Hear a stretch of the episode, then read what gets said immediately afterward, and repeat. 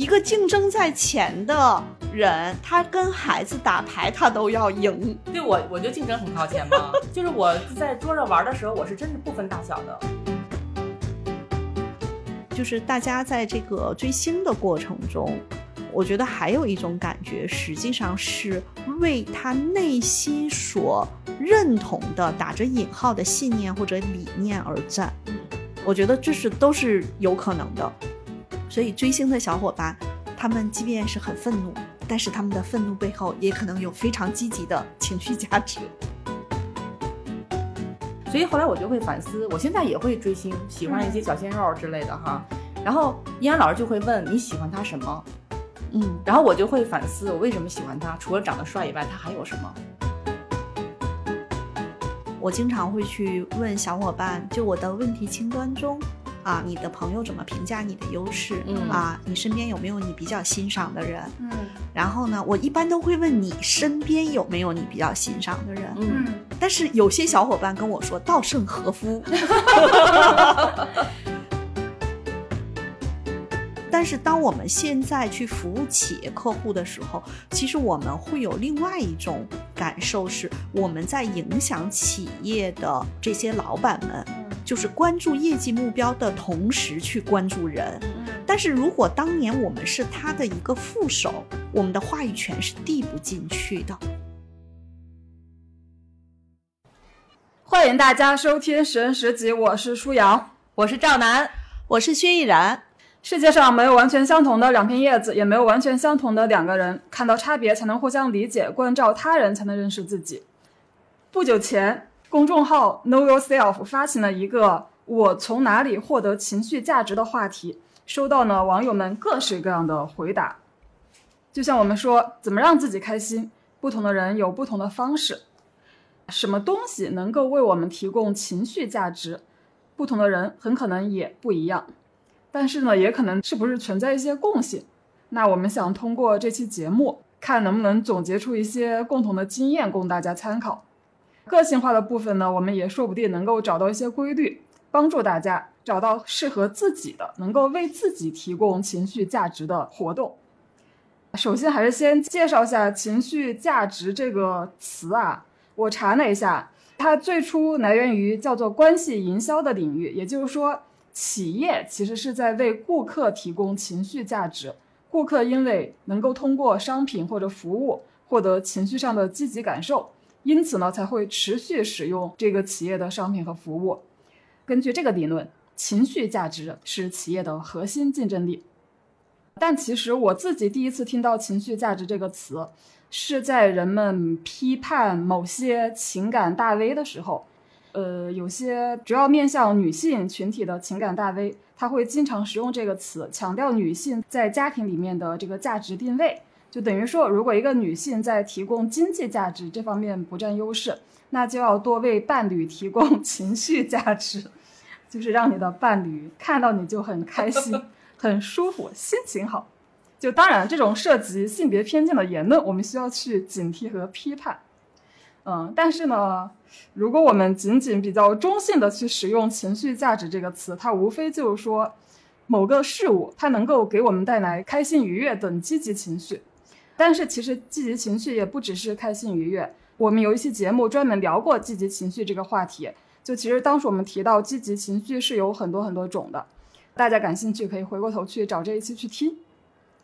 还是先来做一个调查吧，请楠姐还有依然老师介绍一下最能够为你们提供情绪价值的事物或者活动。每个人可以讲一到三种，就而且这种活动呢，就你基本上是可控的，就不能说是你中一个彩票这种，因为这种是不可控的。你想要拥有，在生活中就能马上拥有的。嗯、我先说吧，嗯啊、说三种哈。第一个就是一边做饭一边听书嗯啊，我特别喜欢得到上面的听书栏目嗯，啊。对，以前有的时候做饭的时候还看剧，我觉得看剧太累了，就听书、但眼睛怎么可能同时做饭同时看剧呢？啊。一边切菜是一边可以看剧的，因为剧又不是需要认真去看，你只是看一眼。我要看着的时候估计就切手了。啊，听书还挺有意思的。我觉得背后其实是获取一些自己不知道的一些有趣儿的事情。第二个是特别容易获得情绪价值的是吃好吃的东西，尤其是高热量的甜品 啊。第三个稍微有点不容易，但也容易啊，就是一个人发呆、喝茶，或者一个人看书、写写画画，或者就是一个人，就是一定要找一个舒服的地方。嗯，啊，我觉得一个人，你看我特别强调一个人嗯，啊，哎，呃，为什么在一边做饭一边听东西能够让你觉得开心呢？还是说其他什么样的情绪？还是说平静呢？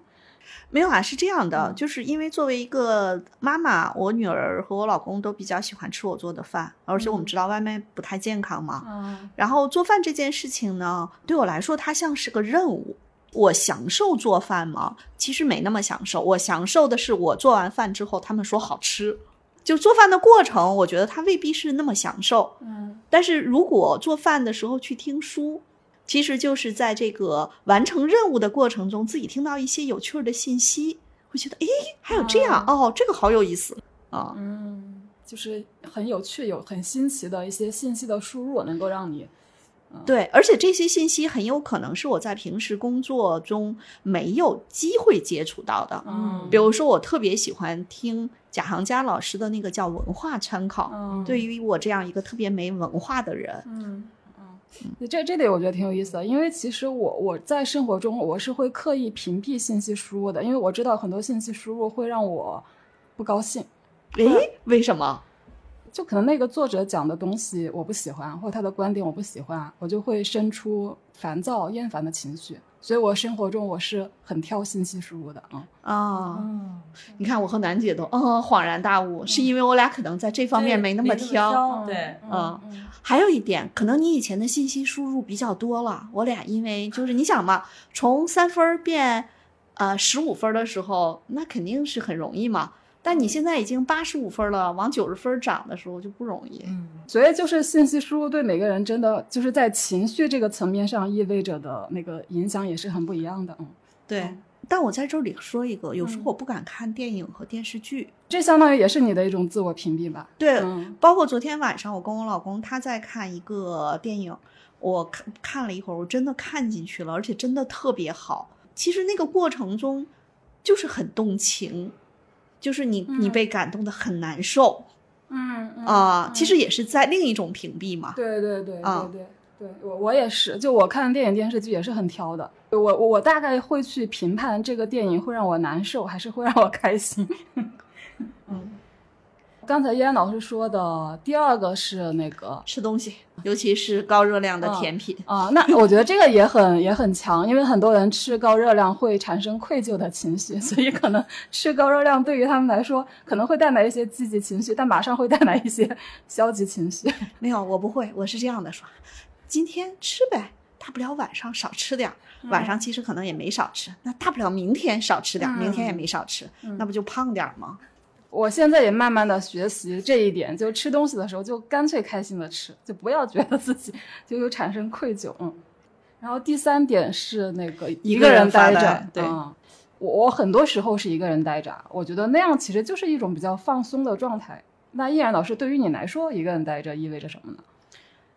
嗯，我觉得就是跟自己在一起，然后你你没有任何，就是很放松，然后做自己喜欢的事情嘛，喝个茶，看个书。然后我我因为统筹在前，我是那个多线程，嗯，我是喜欢一边看本书，同时可能还听着一本书，就两本书的信息在我这儿可能有时候是交汇的。天哪，太厉害了！嗯，很强，比如说，可能听一些不是那么需要说你全神贯注去听的信息，嗯然后可能看一些也并不是全神贯注需要，就这两个信息在转换的过程中，有的时候还有一些很莫名的那个相互的激发。能够同时看两本书，我觉得这个很厉害。就是看一本听一本，嗯，啊、但但还是两两个内容在同时输入对，比如说我在听蔡宇老师的商业参考，他可能讲的是，比如说最近的某一些商业上的现象，嗯然后呢，我可能现在在看一本跟思维训练有关的书，其实这俩是不相关的，但是呢，我这个时候我会有主有次。比如说，主是我在看的这本书，甚至我在这本书旁边还放一个本儿在做笔记。但是蔡玉老师的这个呃商业参考，对我来说是我了解现在商业的世界里头都有一些比较新鲜的事情，比如说他要讲大家最近都在新加坡啊、Web 三点零的事情，那个东西其实离我也挺远的，我听呢也听不太懂，但我就大概听一下，知道有这么回事儿。哎，你想一想，小孩儿看新闻联播写作业，人也能写啊。但是他的，我觉得是把但他那个并没有真的看进去新闻联播的？嗯嗯但是人家可能也看听进去或者看进去一些，只不过不是、就如果就按我们说英语的精读和嗯泛读嘛，啊嗯，嗯。嗯哎，那我问个问题，会影响您的阅读效率吗？嗯，我觉得还好。包括我在准备这一期播客的时候，我也是听着贾行家老师的文化参考，嗯看着舒阳小姐姐给我们写的提纲，嗯然后去准备一些，比如说今天播客要讲的一些内容。嗯，嗯还真的是统筹很靠前啊！对啊我觉得我就基本上做不到。对，嗯嗯，我也不太行。好，那楠姐，请例举三种给你带来情绪价值的活动。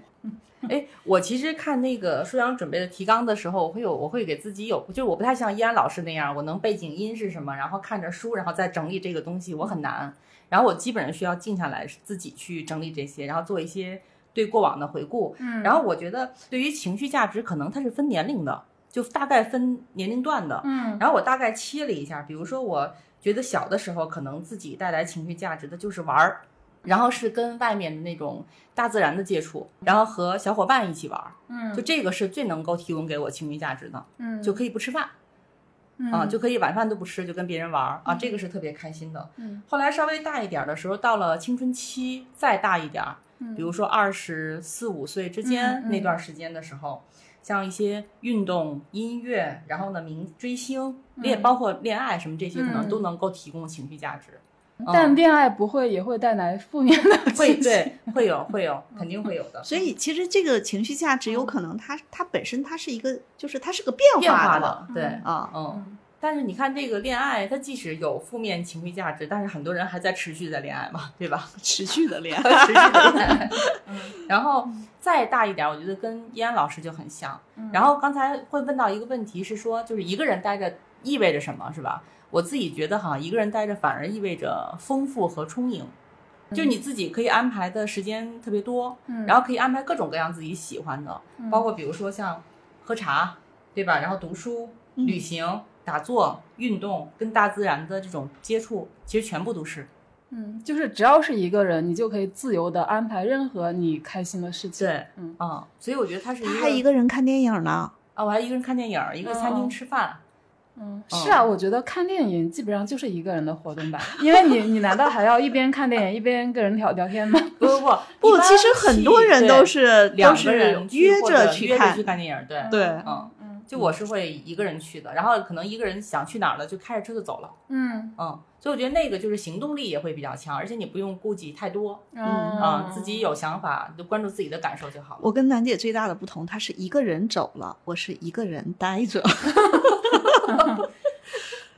呃，我觉得是这个区别还挺大的哈。对对对她是一个人去，就还是一个运动的嗯状，嗯动的状。嗯然后另外一个现在我觉得可能会提供情绪价值，既然说有起伏，我觉得其实家人在某些层面也会提供情绪价值给我，比如说那个孩子亲子关系啊，嗯然后夫妻关系啊，以及跟家里长辈的关系，其实也是一样，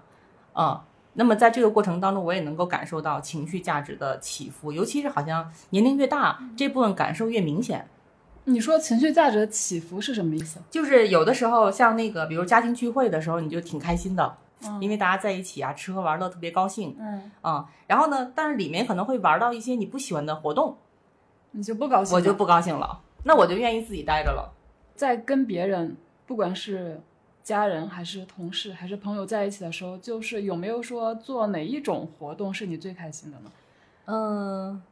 我觉得大家一块儿玩的那种活动，但是又不是那种，比如说，因为我小的时候过年大家都知道我们会打麻将、嗯打牌、什么嗯扎金花之类的，这种的我都不是特别行。嗯，就我比较喜欢那种大家在一起又都有参与感，然后又很热闹的，比如嗯说，比如说，呃，这次我们去厦门，然后接触了一次叫博饼的游戏，哦，嗯，就那个游戏就是，哎，一圈人都会参与，嗯然后每个人都出一个大概的底金，然后在上面去扔那个掷那个骰子，嗯。然后就跟那个有点像那个六合彩，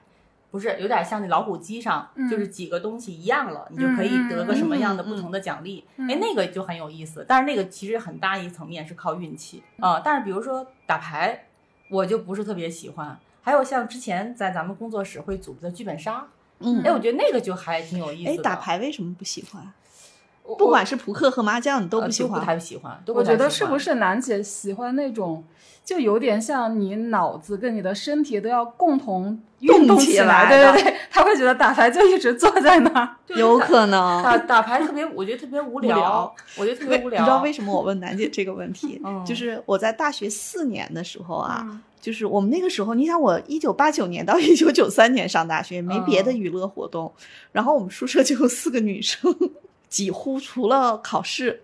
前一周两周不打牌，我们都在打牌，那玩什么呢？就是现在所谓的斗地主嘛，就是哦两副牌打升级。嗯，就我觉得那种就挺好，挺无聊的。包括那个，你知道我们那个原来在宿舍还有人玩拖拉机，拖拉机不就是跟这个是一回事儿吗？啊但特别无聊。对，你看这个就每个人不一样。但我我在想，剧本杀其实大部分时候大家也是坐着的，就它更多的还是一种语言活动嘛。但确实有一些你在什么跟人私聊的时候那种环节，你还是需要走动的，而且有些剧本杀它会设计一些需要你表演的环节，嗯所以人也是会走动起来的，对对对，我？觉得这种就很有意思。我就不太爱玩剧本杀。你还得观察人，对，如果玩剧本杀的话，我就觉得啊，还我还不如在旁边看着呢。嗯，然后楠姐刚才说那几种呢？好多种了。对，然后我觉得有一点就是提供情绪价值，还有一个是能在你做一件，比如你并不那么喜欢的事情，但是你加了一件事情，有可能就你能做了。就比如说依安老师说做饭，其实依安老师知道我的做饭水平哈，基本都是依安老师教的。对，最近我说再教楠姐做几个菜，对，然后我其实就不太喜欢做饭，嗯但是如果做饭的时候再加一个听书，比如现在我在听那个蒋勋讲那个《红楼梦》，嗯。哎，我觉得那个就挺好的。嗯。然后比如说看看那个电视、电影的这些，首先我不太追剧，嗯。嗯，就是追剧我觉得特别浪费时间，而且我要追剧就是那种我熬夜我要把它全部看完的那种状态。但是呢，这个假期因为大家知道我不是居家嘛，很有意思，我就翻了之前特别早的一个情景喜剧，就是英达拍的那个叫《地下交通站》，啊。我已经看了 N 多遍，嗯。嗯，然后我就会觉得那个只要放着背景音，我干什么都行，啊，就很开心。嗯嗯嗯，舒阳呢？给我提供情绪价值的，就也是我觉得我小的时候，就是跟楠姐一样，就是玩耍绝对是能够给我带来非常大的情绪价值的，就包括跟小朋友玩游戏，也包括跟家里人像下棋啊、打球啊这些活动。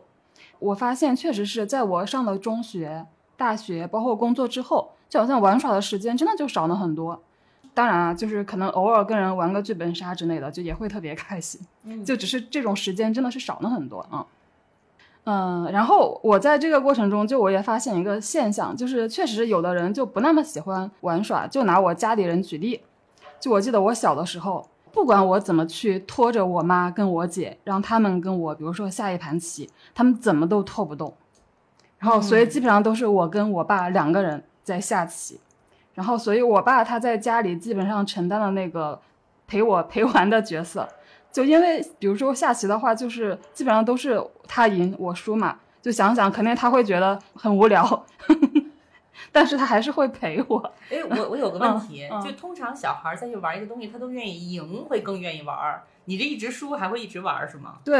因为输了就更想赢啊。我不禁想看看舒阳小姐姐的盖洛普竞争排在哪里，一会儿我去竞争看看。靠后。对，所以他可能就是我觉得这个是游戏，跟那个竞争不一样。啊不对，就是这儿我要说，一个竞争在前的人，他跟孩子打牌，他都要赢。对我我就竞争很靠前嘛，就是我在桌上玩的时候，我是真是不分大小的。就对呀如果我玩，我就不会分大小。啊他也不是，就是这个就是这样的，就是如果他不赢，啊他就不玩哦，了你。是说你是说我爸是吧？他跟我玩，他也要赢。啊，我不是说你爸，因为你爸什么样，你爸盖洛普我也不知道。我只是想说，如果一个竞争靠前的小孩儿，嗯他如果赢不了，他可能他就不玩这个游戏了。他爱玩，他就会换一个他能能赢的游戏。啊啊！就这恰恰说明我竞争不靠前，对对对对对因为我就是赢不了，我还是觉得很开心，就我输都输得很开心。是了，我记得就是我稍微长大，就小的时候，年纪很小的时候就玩一些很弱智的游戏吧，什么跳棋啊，什么飞行棋。但年纪大了之后，我爸就叫我玩象棋，然后我象棋真的是玩的很差。能赢我爸的是那种屈指可数，并且他还让了我一个一个象，一个什么车 那种，然后以至于我爸怀疑我的智商。我我我我至今记得我爸说过一句话，他说：“可能女孩子就是不适合玩象棋。”但是我还是总是缠着他跟我玩，嗯。然后就我刚才说到，就是像像我妈和我姐，她们就基本上不参与这样子的活动，嗯。然后呢，呃，我还印象很深的，就是在我工作之后呢，有一年春节回家，那一年是在我的一个亲戚家过年，然后那个亲戚家刚好他们地下室有一个桌球台。以前每年回家过年，我都会觉得特别的无聊，特别的难受，就跟那些三姑六婆们 在一起。但是因为那一年我们拥有了一个桌球台，我就跟我爸打了一个春节的桌球。然后当时同样我也把我姐给拉了进来，就让她跟我们一起打。但是在打的过程中，他跟我爸起了一个非常非常小的口角，他就摔杆而去，不打了。当时我就觉得他这个人好无趣，好小心眼啊。竞争靠前，估计我也觉得，我觉得你姐和你爸竞争都靠前，所以他俩玩不到一起。不知道，就当时应该是我爸试图去指导我姐，就告诉告诉他你应该这么这么打，然后我姐我姐就生气了，然后他就走了啊、嗯，所以我就在想，确实就可能人跟人是不是真的就很不一样？就比方说我跟我姐，那这个能不能从不管是从这些理论工具，还是从你们的生活经验，就你你们有没有就是发现就这两种人之间的一些区别呢？啊、会有一点吧。比如说，我们举一个最简单的例子哈，嗯我们倒不是说玩耍。嗯我前两天呢听到一个特别有趣儿的故事，嗯是说一个女生，也可能叫运气好吧，就她一毕业的时候呢，就是在她实习的时候，就是一个很偶然的机会赚到了第一桶金一百万。我就不讲人家具体的，人家也没违法，也没干什么坏事儿，然后其实就是卖了一个一千万的单子，挣了一百万的提成。嗯哦啊，特别偶然的一个机会啊。然后这个后来呢，他就干嘛呢？人家就跟他说：“你买房吧。后来他据说啊，据说这姑娘我也不认识，据说在全国可能有好几十套房啊，嗯就反正后面也是在买房。然后他现在去找一份工作的时候，他的领导跟他说：“你有这么多房，你要哪天我说你你不高兴了，你是不是就不干了嗯啊？”这女生说：“老板，老板，你放心，不会的，我特别愿意工作，因为我是个摩羯座啊。当然，这个大家就当一个笑话听就行了。我其实是在想说，就是的确是不同的人，他的情绪价值的来源一定是不一样。就像舒阳刚才讲说，他享受这个玩耍的过程，但是比如说有些人会更在意这个赢。比如说我，我实际上讲说我在大学，呃，打牌，包括后来工作有一段时间，我们单位呢中午就是会有几个同事。你看现在这情况其实是不太出现了啊。嗯我们中午我们老板带着我们几个人 打牌，最过分的时候，有的时候中午的时候会支两个牌桌，就这面四个人，嗯。背后还能站几个人围观，嗯。那面四个人啊，那个是很多年前的事情了。但这个过程中，我就会发现，有些人是只要玩这样的游戏，他是非常较劲的，他是要赢的。嗯。因为打拖拉机也好，斗地主也好，其实它是啊，斗地主还不是拖拉机，其实是有对家的嘛，就是你有合作伙伴，对，就会有那个合作伙伴相互呃指责，说你刚才就不该出这张牌，你没看他已经出什么什么牌了，就大概这样。嗯我觉得往往啊，就是这样的人也都是这种叫竞争比较在前，就是他是要赢的嘛，虽然是一个游戏。然后刚才像舒阳说的，他姐姐说他爸爸想去指导他，他就很愤怒的离开。有一种小伙伴是不愿意说，哎，我来，来，我我教你。就嗯别人去教他的时候，他会把这个解读成是你觉得我我不行，嗯嗯啊，我觉得也会有这样的点。我记得在盖洛普讲这个三十四个才干的时候，专门讲过一个才干叫积极，嗯就是积极这个才干靠前的小伙伴，其实是会更喜欢大家是那种很开心、很快乐在一起玩耍。嗯但是如果是积极靠前、审慎靠后，他看到那个场景的时候，他是一种抽离，甚至会用一种分析的，不是我们说盖洛普的那个分析啊，嗯他会去分析说，哎，你们这么嗨，那这个事情的价值是什么？意义是什么？为什么审慎靠后会这样？靠前。哦审慎靠积前极靠靠后后会这样哦，就他会有很多，就是会觉得你们说的这么嗨，你们会不会忽略了什么？的确是不同的人在同一件事情上的感受，其实差异还是蛮大的。嗯嗯说到我比较之前比较喜欢打牌，我现在想一想，其实是那个我的战略这个才干。嗯就是打牌这件事情，其实还挺有意思的。就是你得，就是如果你拿着一手特别好的牌赢，这不叫水平；对，啊拿着一手很一般的牌，然后呢，嗯你想一些策略嗯啊，甚至我们那个时候你不能明着跟你的对家说，嗯但是你会先通过一些方式嗯去暗示你的对家，这个时候他该往上顶一下了。所以其实这个是战略这个才干，还让我挺享受的。那我可能之前碰的队友都不是特别的好，就你暗示，人家看不懂。所以，就你们会觉得，就是有的人他不太喜欢这个游戏玩耍这一类的活动，就这一类活动对他们会不太有吸引力吗？按道理来说，可能每个人都应该喜欢游戏，嗯但是，呃，有一些人很有可能是，呃，他抗拒游戏的过程中，有可能是他会觉得他以前没有特别好的那种正向的反馈啊、我觉得这是一个。嗯第二个点就是关于游戏这件事情，我们要把游戏重新去做一个界定。比如说，有些人特别喜欢做饭，嗯那个实际上也是游戏啊。他跟乐高搭一个 很神奇的城堡，嗯和做一顿就是很独特的饭。嗯其实嗯游戏本身是我们把游戏，比如说下象棋、下军棋是游戏，做饭是不是游戏？嗯，那你比如说把家里重新格局，就是个家具的摆放，嗯做软装的重新的设计，嗯捡回来一些瓶瓶罐罐，再做二次，嗯嗯，也是游戏。对对我刚才说的游戏，可能我脑海中更多想象的是竞技类的游戏，就有输赢的那种。嗯嗯，对。嗯包括还有一点就是，如果有一些，比如说我们举个例子啊，如果一个人和谐、体谅、关联都在前面，他可能对于那个竞技性的游戏，他是会感觉到张力特别大，甚至大家可能会有一些冲突的时候，他也有可能会去回避这样的游戏。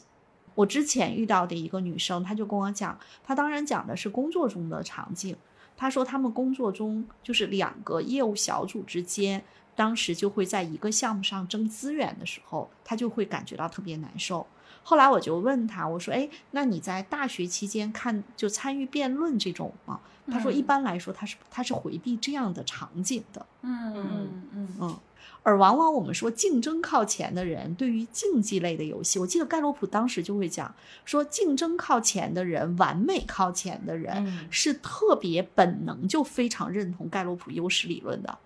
因为竞争他要赢，嗯完美要最大化。追求卓越，这两个的背后，其实都说我做我擅长的事情，我才可能赢。嗯嗯啊嗯，这个很有道理。除了玩耍，然后分享一下，就我觉得我我另外一种情绪价值的来源，就是我最近就最近这个感受比较强烈，就是我在看《披荆斩棘的哥哥》第二季的时候，其实第一季我也是从头追到尾尾的。然后其实，在那个 KY 就 Know Yourself 他那个公众号那篇文章里面，就那个答案里面就有很多网友回复说，就追星能够给他们带来情绪价值嘛。嗯但我觉得我看这个综艺跟追星追星还是不太一样。就为什么我会很享受看《披荆斩棘的哥哥》呢？这个综艺的这个设定啊，就他其实是找那些就已经上了一定年纪，或者说要么是这个人已经比较功成名名就的艺人，要么是可能在一般观众的眼里还算不上功成名就吧，甚至是不知道这个人是干什么的这样的艺人。但反正他们基本上已经步入了人生的中年，甚至有的已经步入了老年。就他们基本上就是处在一个还比较不惑的人生状态里面。然后呢，他们本身嘛又有着比较欢乐的性格。然后呢，他们在一起就是根据他们那个赛制，就是去表演一些舞台，然后去竞争，去打比赛。然后我觉得，就这个节目中，就是大家都会被激发出特别欢乐的一面，而且这种欢乐又特别的不肤浅，因为他们在就根据这个赛制，就他们需要跟分组去呃表演一个舞台嘛。他们这个任务本身是一个创作，是他们在工作中的一个过程。然后呢，你会看到他们在这个团队创作、在工作中就呈现出的那种才华横溢的状态，也会看到他们就一起开玩笑、一起互相打趣，然后互相之间要么很默契，或者是不那么默契的一些碰撞。然后我觉得那种状态就相当的能够感染到我，就在看的过程中，我会觉得每个人都特别的可爱，就特别的真实，特别的美好。看这个综艺会。给自己带来非常多的正能量，就你会觉得世界上就根本不缺少这些美好的人，然后这些美好的人，你把他们放到一起，他们就可以做出很多有意思的事情。嗯，然后而且可能因为我们就学习了识人识己嘛，然后我也有这种眼光，开始能够去欣赏不同个性的人，就看到他们身上各不相同的，但是都很可爱的地方。嗯，然后这是我的最近的，就是为我提供非常重要的情绪价值的一件事情，就是看《披荆斩棘》第二季。呃，这个过程中，我我也想到一个相关的话题啊，我觉得或或许可以探讨一下。就我会发现，就很多人他喜欢一个名人，不一定是演艺明星，也可能是其他领域的一个名人。就他似乎其实是建立在一种，呃，褒贬之上的。就就比方说，我喜欢这个人，其实是等于我给自己贴了一个标签，就意味着我喜欢这种人，那意味着我不喜欢另外一类人，或者说我我我就要去贬低另外一类人。就比如说，我还是拿《披荆斩棘的哥哥》举例吧。比如说，在看，因为第二季还不是特别的明显，在看第一季的时候，就有些网友就会表示自己讨厌某一个明星。就比如说，当两个成员起了一些小冲突的时候，就网上就会出现站队，然后有的人支持这个人，有的人支持那个人，然后就会互相贬低。然后或者有的哥哥就表现不够优秀的话，然后就有人说你是拖油瓶，然后你应该早点被淘汰。然后我觉得如果。以这种心态去看这种综艺的话，其实已经失去了很大的乐趣，因为好像你看这个综艺的目的，你是为了好像把这些人比出个高下，就你有这种就是分别心，或者有这种敌我的这种站队，然后其实你的积极情绪就不会那么的积极啊。然后，所以我也在想，就很多人他追星的时候，其实是正面和负面情绪好像都是有的。他可能在欣赏他喜欢的那个明星的时候，他是一种正面的情绪；当他们去攻击，比如其他一个明星的时候，就他们其实是在一个很愤怒或者说的那样的情绪中。所以我会觉得追星它可能是正面和负面情绪掺杂的一个状态。但我觉得我看《披荆斩棘的歌》的时候，就只有正面情绪，没有负面情绪。嗯，这是不是也分人啊？对，分人。一个是这个，就是我我觉得刚才舒阳说的这段，我特别想补充几个观点哈，就是仅仅是我的观点。第一个呢，就是追星这个事情，其实有很多时候是一种情感的投射。然后呢，抱团追追星呢，有的时候也是一种同盟，啊，就我们是一伙儿的。我觉得这个其实是很很也是很正常的，对于某一些小伙伴。然后呢，当大家有了这种分别心、敌我心，甚至可能为某一个哥哥而抱团去抗争的时候，也许他们很快乐。嗯，虽然他们表现的很愤怒。嗯。就这个情绪，它一定是没有办法像我们说的，这是牛奶，这是咖啡，混合在一起是叫拿铁。他们实际上是是也是一个混合在一起的。嗯，有时候我们看到的别人的那个情绪，我们只看到了他表达出来的愤怒，不代表在那个愤怒的过程中也有一些他们的另一种喜悦和快乐，也可能啊。我觉得这是一个。第二个点呢，就是关于。就是大家在这个追星的过程中，我觉得还有一种感觉，实际上是为他内心所认同的打着引号的信念或者理念而战。嗯嗯，嗯我觉得这是都是有可能的。所以追星的小伙伴，他们即便是很愤怒，但是他们的愤怒背后也可能有非常积极的情绪价值。嗯，因因为其实愤怒也不一定是消极情绪吧，愤怒可能是一种力量，就所所以感觉就追星这件事情就有一种激励的价值吧。它需要有个锚点，就人有的时候，很多人我觉得活着都需要有一个嗯情感的锚点。比如说，你一个人坐在这儿，你很舒服。我记得我跟楠姐也说过，就有时候我们把手放在自己的心口，嗯其实这个时候是安在当下嘛，就我回来了。嗯但是也会有一些小伙伴，他其实是如果没有这样的一个一个呃动作的话，他其实很多时候他的那个能量是出去的。就关照不到自己了，全部都是向外的东西。嗯，嗯，所以追星是出去的那种状态吗？对嗯，就是他那个情绪的锚点是在那个地方，是在外面的那个人那个点上。对，哎，我我分享一下我的那个，因为刚才我会提到青春期追星的那个经历哈，嗯。就我觉得跟现在的小伙伴追星比起来，我们那个年龄追星真的是很肤浅，就是长得好看，人长得帅，就是因为这个，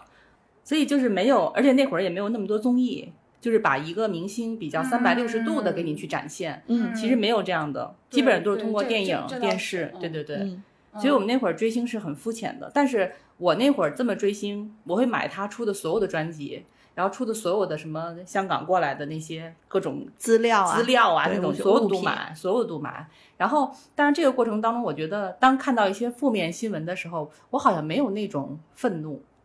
嗯就比如你看到说你喜欢的那个明星的负面新闻，对对对，我没有那种愤怒，我也觉得他也是一个很活生生的人。既然是人，就一定有很多面。嗯，嗯我说的愤怒倒不是说我喜欢的这个明星出了负面新闻，就可嗯能是我的这个明星跟另外一个明星产生了一些矛盾，然后被曝光出来呢，然后嗯嗯，可能他们对另外那个明星有愤怒。明白？哎，呃，那那你觉得你青春期的时候，就是这这这些明星是在激励你吗？还是说，有的时候可能 我觉得好像就是陪伴的那种感觉，嗯就是或者说就是喜欢，就是喜欢，因为我们那会儿我们班有一个同学特别喜欢刘德华，喜欢到什么程度？就是现在的，你看现在小孩儿喜欢某个明星，他会把自己的那个微信的名字改成谁谁谁的老婆，大家知道吧？他就是那种完全是那个时候就这种状态，就你不允许任何身边的人说他偶像哪儿不好，就你一说他就马上跟你急，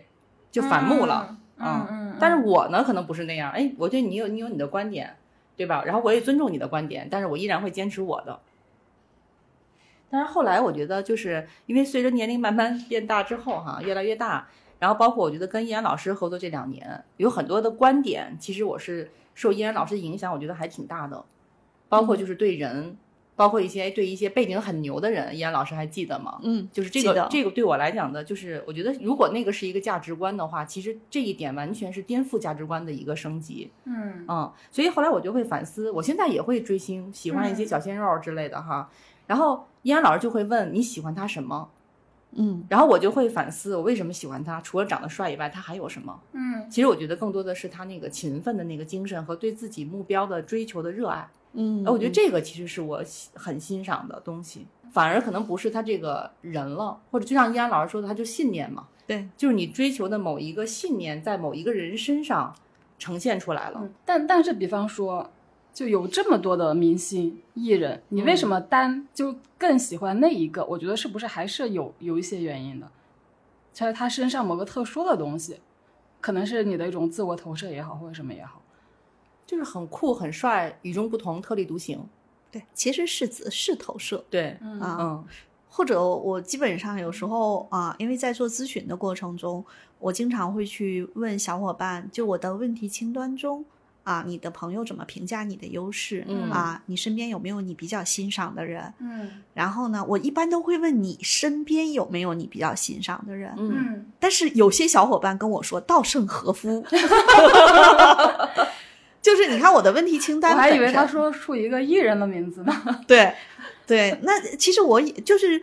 我我会觉得啊、这很正常啊，就是我们觉得身边是我们三个坐在这儿叫身边，嗯。我看到这样的回复的时候，我其实是能够知道他内心里头所向往的东西，我是能够有感受到的。比如说，呃，还有一个小伙伴，他跟我讲说，他特别希望把稻盛和夫的这种啊、管理的一些价值观。啊，然后看看能不能够传播到更多的企业中，等等这些，就是我其实是能够从这些信息里头读出来他内心的渴求。嗯然后追星这件事情呢，啊、的确我也接触过很多小伙伴，嗯啊，他们也会跟我讲他们追星，啊，长得帅、长得漂亮，这可能是一个方面，但其实他可能不是最核心的，而嗯最核心的是他就是身上所散发出来的那种，啊、那种感感受或者那种感觉、那种魅力嗯啊。嗯，就是我一开始就特别喜欢张晋嘛，张晋也是后来得了那个就那个什么奖我忘了，反正也是特别就特别优秀、特别被大家记住的一个艺人嘛。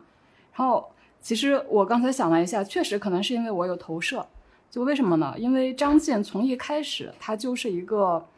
就是也也是一个相对慢热的人吧，然后我记得有一个非常小的细节被我记住了，然后我觉得我跟他特别的像，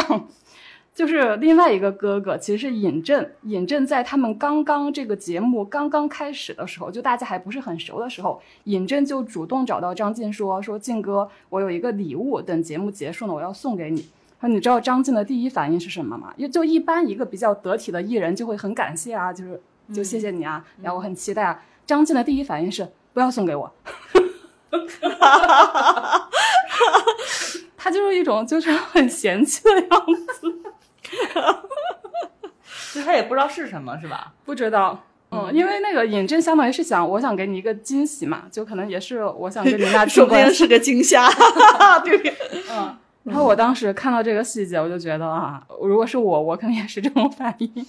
所以其实你看哈，我我认识舒阳是嗯二零一八年认识的，嗯啊、到现在我们四年了。比如说，有很多时候，如果我们见面，比如说我会问我，哎，我说舒阳，这个你看要不要拿一些？舒阳说，啊、他有点犹豫，然后我说，啊、你看，舒阳说，那我拿两个吧。就是我一般来说，我会能够体会到说，如果我把一个东西强推给舒阳的话，他可能会觉得是个压力。嗯就是这个实际上也是我学了这么多课程，看了这么多小伙伴，了解了这么多人之后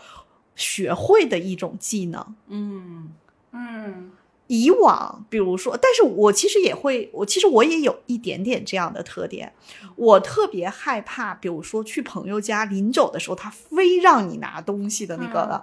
有时候你知道我的处理方式是什么吗？嗯我我其实是经受不了那个推拉的过程，我就拿上。嗯嗯是是，我有时候也是这样。对，嗯但是因为我会就是呃了解了这么多不同的小伙伴，我会能够在这个场合中能够感受到，嗯，就是慢慢你训练出来一种感受，说你跟这个伙伴的交流，他的那个尺度，嗯。嗯哎，在这儿，其实燕老师，我有一个感受，就是中国的，就我们那一代人哈的传统文化，其实跟现在个性之间会形成冲突。就比如说送礼这个事儿，就是过去人会觉得我送你，你应该拒绝一下，然后我再送你，就这个过程。不就是咱们上期讲那个高语境低语境？有一个小孩说他妈让他拿着补课费给老师，老师说不用不用，他就拿回来了。对，但现在可能就是我们去看一个人的特点，然后去选择跟这个伙伴交流或者交往的那个度，其实既要考虑到大的文化背景，嗯又要考虑到每个小伙伴个体的情况。比如说我老姐特别有意思，我老姐那个中秋节前说，我是给你快递点儿这个这个这个，我要先问问你的意见。因为每次她有的时候给我一些东西的时候，我说姐你不用给我弄弄过来，对我来说它是个负担。嗯，这个就可能是大家磨合的非常好了。对，嗯是我们跑题跑的比较远，怎么圆回来呢？就是我觉得《披荆斩棘的哥哥》真的是一档非常值得看的综艺，因为你看了这档综艺，如果你带着我们听了我们这么多期十人十己的内容，你带着这个十人十己的眼光，你能看到各种不同性格的哥哥在里面的表现，并且你能够理解他们。就比方说，还是送礼这个话题，就是我记得在第一季的时候，有一个哥哥叫做刘佳，刘佳他是他是他是舞蹈演员出身，而且是一一直是在那个解放军什么什么什么里面当舞蹈演员。就他那个人整体感觉就是比较紧，虽然他真的也很优秀，舞舞跳的特别的好，而且长得也非常的帅，但他整体感觉就是偏紧的。我觉得跟他这个职业背景有关系。嗯然后他在节目一开始就是所有哥哥都不熟的时候，他就特别的场面的，就是说我要给每个哥哥拍一个照片，然后我要把这个照片拼成一个大合照，印在一个 T 恤上，送给每个哥哥一件。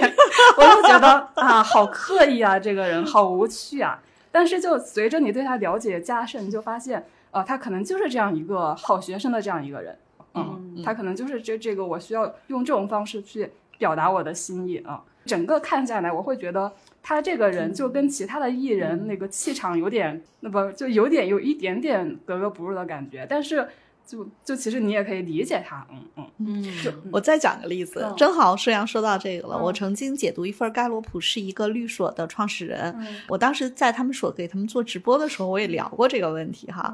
呃，我说他看他的盖洛普，就是在他的世界里没有偏爱。然后呢，嗯他的几个那个就是他们有几个小伙伴，嗯其中有一个小伙伴跟我们一块儿做直播的一个女律师，然后我就跟他开玩笑，我说：“但是你要的就是偏爱。嗯哦，”呃，这个这个打着引号的。嗯嗯啊，然后呢，他就笑了。后来呢，我们就多次讲到他们这个律所的这个这个创始人的这个特质。他们其实是有几个创始合伙人，其中这个创始合伙人是这样的特点。然后我说，当然，如果不是因为他有这个特质，可能你们所今年也不会跟另外一个特别大的所合并之后，成为了一个就是规模非常大的嗯啊。我说，实际上是因为他看他的盖洛普的报告，他就是一个平台型思维特质的人。嗯嗯啊，但是其实反观我自己，我实际上是一个既要偏爱，而且只会偏爱的人，所以我找了十年才遇到楠姐。就我每次会这么来去讲哈，就这实际上就是在他的盖洛普的报告中你能够看到嗯嗯。啊。所以像你刚才讲的那个所以你那觉得他个哥哥，他一开始就是给每人送一件印着所有人头像的 T 恤，你觉得他就是一种没有偏爱的那种？甚至他天生是一个有偏爱的人，而被训练成了嗯不能偏爱，对对对，也有这种可能。是的，是的。嗯嗯所以你看，就我们说，天生你有出场设置，但是后面你的职业啊、生活中给你的这种训练训练、嗯规训，也会让一个人在后面的很多做事情的那个方式方法上会有一些变化。是，所以看披荆斩棘的哥哥，不仅给我提供了情情绪价值，还提供了这种让我觉得在这种认知上吧，就我也收获很多。嗯，好，然后呃，具体还有一类，就是我觉得为我提供非常重要的情绪价值的，就我统称为思想上的共鸣。嗯就具体的呢，可能是可以是看书，也可能是在网上看到了某某篇文章。我觉得就是这个它里面讲的观点或讲的某句话特别的打动我，或者说我特别的认同它。就比方说，假设我在一个名气很大的作者的书里面，就看到一个很有共鸣的一个地方，然后甚至我我自己以前可能也发表过类似的观点，我就会特别开心，就会觉得就就不仅是说原来世界上不止我一个人这么想，而且是这么牛的人也跟我想到一起去了。你这明显是抱大腿呀！开玩笑啊，开玩笑。对，再比如说，我如果在一个就是陌陌生的公众号里面看到一篇文章，我也很喜欢，然后我可能就会去关注这个号，然后甚至刻意去找一下这个作者有没有留下自我介绍，就想了解对方是谁，就就会有一种这个我在这个世界上有多了一个同盟的感觉，然后整个一天也会很开心。我我舒阳说到这儿，我也有另外一种情绪价值，这个也比较有意思。嗯就是我觉得在这个两个点上，我跟舒阳都体体现出来了 不同的，但是很相似的自恋啊。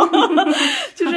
啊、呃因为我在做盖洛普的那个团队解报告解读的时候，楠姐看过很多次这样的嗯。场面，就我们嗯。会拿两份报告，会去说，啊，这两个伙伴他们在一起工作配合的时候，可能会产生什么类型的冲突，然后我就现场嗯。举一个案例演绎一下。但其实这个案例并不是他们公司，也不是他们真实的，嗯。就是我只是按照过往的案例啊搬运过来去解读一下，然后他们就会笑成一团，说。前两天这件事情就类似的嗯事情刚刚刚上演过，嗯然后这个哎就还挺开心的，就是你又猜准了、嗯啊，就是这个点。嗯我觉得这是一个那个呃，其实还挺感谢盖洛普的这个工具，嗯啊，以及那么多案例的积累，的确是会看到不同的小伙伴的报告，如果他们在一起配合，可能出现的这个不太一样的地方。嗯啊，包括小两口的报告嗯啊，出来也会说啊，你太太是不是这样？他说对对对，他就是这样啊。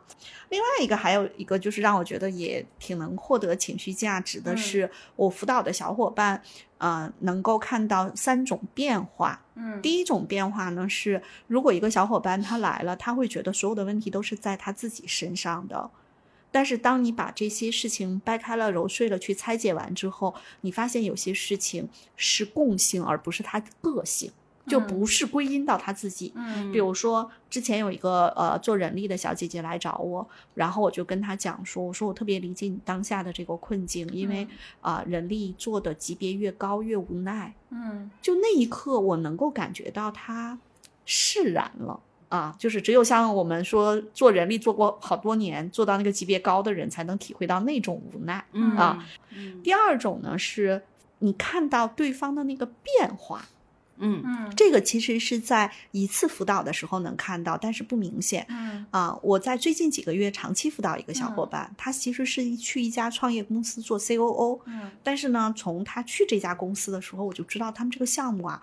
且没有实质的进展。然后呢，我就跟他讲说，你如果去了这儿呢，你不能只盯在这一件事情上，其实你要训练自己，把自己从这种啊、扔到了一个创业的一个真实的商业世界里面，然后去寻找更多的商业机会的可能性。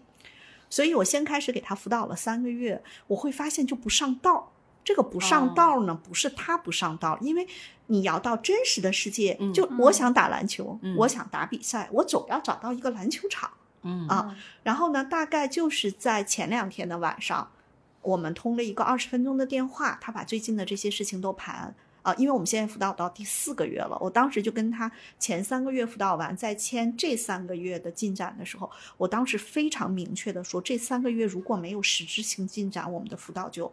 就叫停。嗯因为我我非常说的直白，就我们不是做这种陪伴，其实是我要能看到真实的变化。嗯其实这个是我自己的情绪价值所需要的，也是。嗯嗯然后前两天他跟我讲这个变化，包括把他的这个啊十月、十一月、十二月第四季度的 OKR 里定出来的时候，嗯包括他有三个项目已经有了。实质性进展的时候，哎，那一刻我就觉得特别嗯高兴，嗯就是有变化。然后第三个点其实是也是我情绪价值上特别满足的，就是因为各行各业的小伙伴来找我，他们实际上也会跟我共享很多他们所在的行业所在的组织的那个动态，嗯，就是它是最鲜活的一手的，哦也就是上个月、上周、嗯昨天才发生的那个信息。嗯就是这个也都极大的满足了我，我就嗯让我很会很喜悦、很开心。这个跟我前瞻在前有关系。嗯嗯啊，我觉得这个是刚才舒阳说完之后，我觉得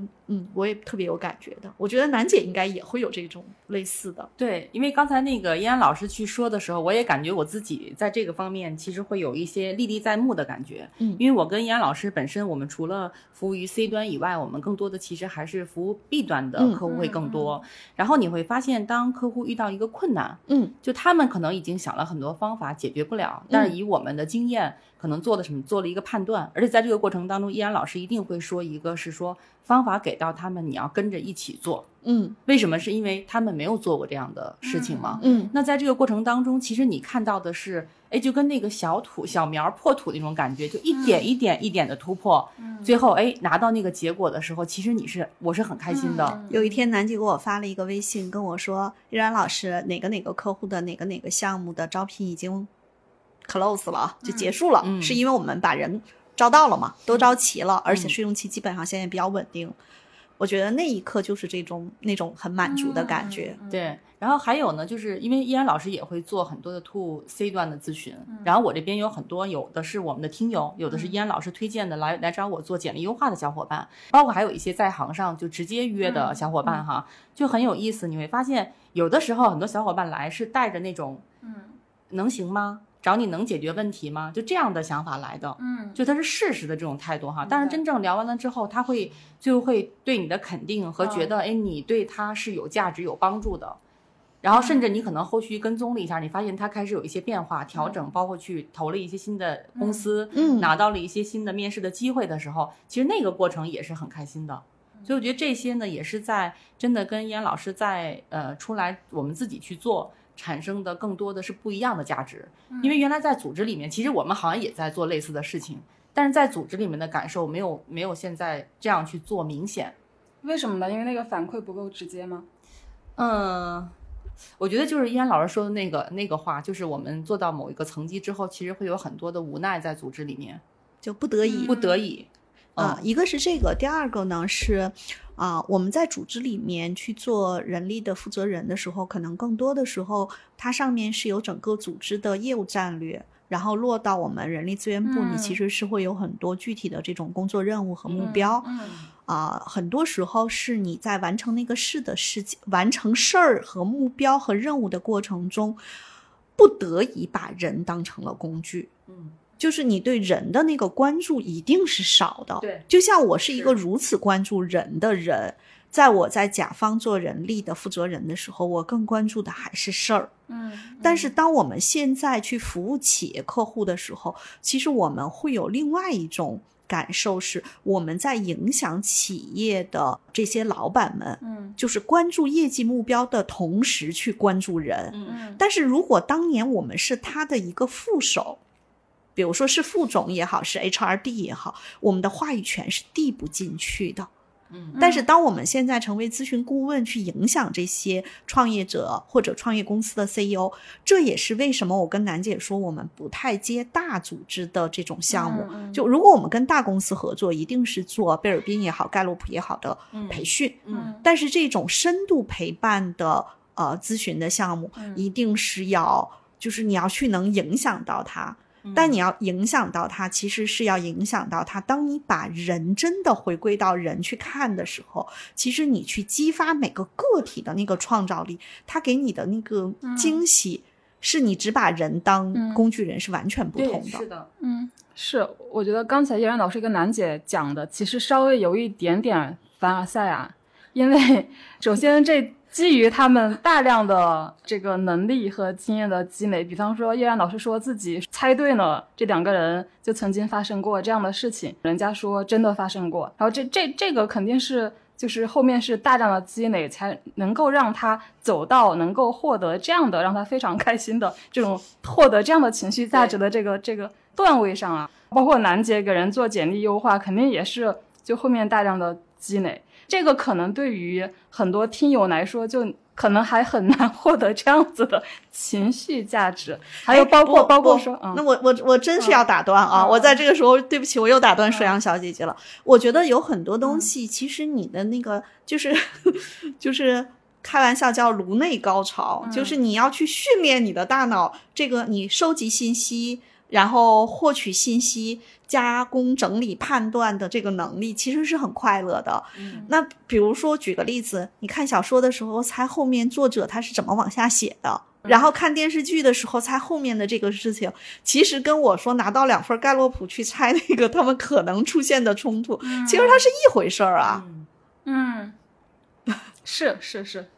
叶然老师提供了一个就大家比较容易去 感受的这个场景。对，还有包括，因为呃，现在燕然老师跟楠姐她的工作的这种形形态、这种形式，可能也是很多职场人没那么容易说直接看到我的工作成果就给我带来了一个情绪价值，所以我觉得相对来说还是有一点点凡尔赛赛，是的对是的对对，但但是看书这件事情就 还是比较没有门槛的。是的，看剧也是啊。对，嗯我曾经有一个朋友，他说过这么一句话，他说：“想到世界上有这么多的好书，就好像想到我的银行账户里有几百万的存款，我就可以安心的入睡呢。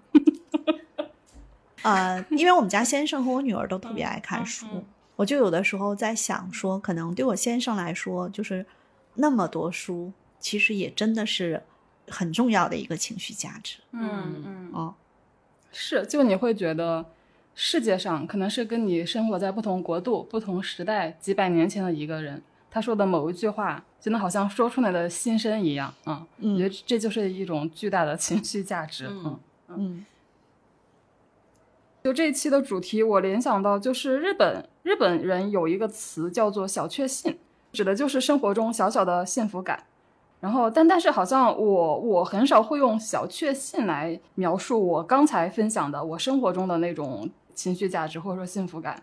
你们会觉得你们生活中有这种叫做小确幸一样的情绪价值的来源吗？除了刚才说的，比如说做饭听书呀这样子的。可多了。我估计楠姐应该也很多，就是我们俩都是属于那种很容易开心、很容易获得情绪价值的嗯。那种、那种人。比如说，我跟大家讲一个有意思的事情，就是有一天我跟我老公开车去接闺女，就我坐在副驾驶上，然后我就跟我老公说看飞机，真的我一点儿都不夸张，嗯因为你想，我们如果在市区里头，其实这个高楼林立哈，就我们往郊区开的时候，就是那个其实是是那个飞机吗？不是，我现在想一想，是那个空旷的感受。然后呢，回来的路上接上我闺女之后，我又说看飞机，然后被我女儿和我老公都啊很鄙视我的，笑了一下。呃，就在当天。我们接上了王延雪，王延雪同学坐在了，因为他晕车，所以每次我们四个人，他坐副驾驶，他也是看见了飞机，说看飞机，然后我们三个人就笑了。你就去想，就是在那一刻，虽然最开始我老公和我闺女都觉得说你们 这么大年纪了，看个飞机也这么高兴，但其实，在那一刻，我觉得可能是我们四个人都有那种情绪价值，很开心的。嗯嗯还有一个就是，我我和我女儿都特别喜欢呃小猫，嗯就猫猫狗狗，尤其是喜欢猫。因为我们过敏，现在已经没办法再再养猫了。嗯但是我们有的时候，我和我女儿都是真的是，就是只要走在街上，好像眼睛就开着探照灯，就是看到哪个地方草丛有变化就去盯，诶，那有一只猫，就是这种小确幸。嗯嗯另外，比如说看到什么街边的某一个店铺，它可能某一个字三点水没了，然后那个字就有了一个不同的含义。嗯就是每次看到就这些嗯啊、有时候我特别喜欢去拍一些类似这种特别搞笑的街景嗯啊、我觉得这个都是很多很多能够带给我情绪价值的。然后另外就是把这些搞笑的图片再发给像楠姐，嗯，嗯，楠姐呢？我觉得好像小确幸也是像依安老师说的会特别多，当然可能我自己确幸的时候，别人都觉得很二，就是比如说依安老师说那个飞机的部分，我相信如果是我们两个人在车上，那肯定就很嗨了，哇！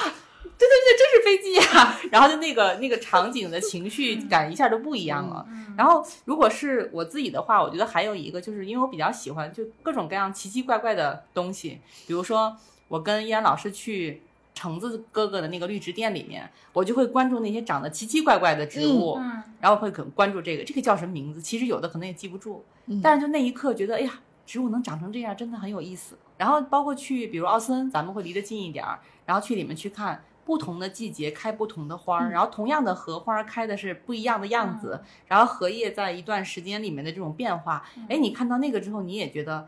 哎，好幸福啊！嗯啊，包括其实到那一刻，我会有一种感觉，其实就形形容你心里那个小确幸也好，或者是那种很喜悦的这种感受也好，其实它不需要特别大的代价。嗯，哦，这其实就是观察生活，观察身边。嗯，对，包括很多人喜欢看云啊、拍云啊之类的。嗯，跟大家讲一个我小时候干过的坏事儿吧。哟，来，我们语文老师叫林玉，他是个男的。啊